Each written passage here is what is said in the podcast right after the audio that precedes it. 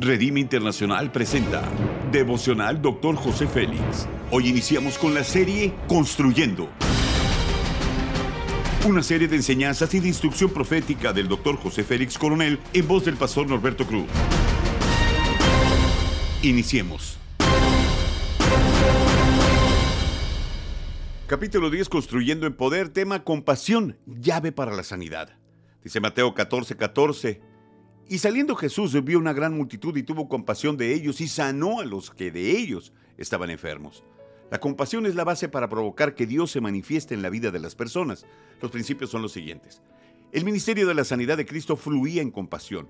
Un día un leproso se arrodilló ante Jesús y le rogó que lo sanara. Jesús, teniendo misericordia de él, extendió su mano, lo tocó y le dijo, quiero, sé limpio. La palabra compasión se refiere a un sentimiento interno profundo de ser una posibilidad para otra persona. Es la máxima expresión de Dios por sus hijos y se utiliza muchas veces en los evangelios para explicar la motivación de Cristo para sanar a los enfermos. Jesús no solo sentía lástima por la gente, él corregía sus problemas. La lástima nos hace sentir como que queremos sentarnos con la persona que está dolida y bañarnos en esa conmiseración. La compasión es diferente. Pues eso no llega a provocar a querer hacer algo para corregir el problema. Cuando dos hombres, dice Mateo 20:34, dos hombres ciegos llamaron a Jesús, sintieron compasión, les tocó los ojos y enseguida recibieron la vista y lo siguieron.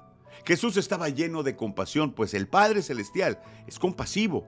Dice el Salmo 116, 15 que Dios está lleno de compasión. En su tiempo de oración privada, Jesús tomó la actitud de compasión de su Padre por los enfermos. Los milagros son una representación visible de los sentimientos profundos de Dios hacia la humanidad. Dios tiene compasión de las personas que están sufriendo. Tener compasión no quiere decir que sentimos lástima de uno mismo o de otras personas. La compasión es un sentimiento que permite aceptar la vulnerabilidad sin juzgarla. Necesitamos desarrollar empatía para poder cambiar y extender la mano amiga por las personas que no necesitan.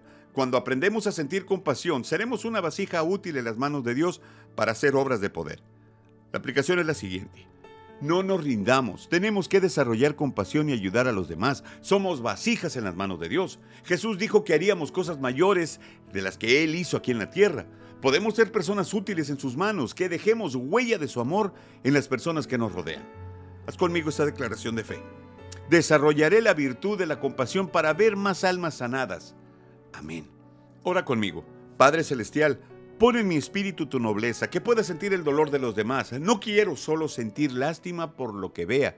Quiero invertir con compasión para ver esas almas sanadas, restauradas y liberadas. Amén.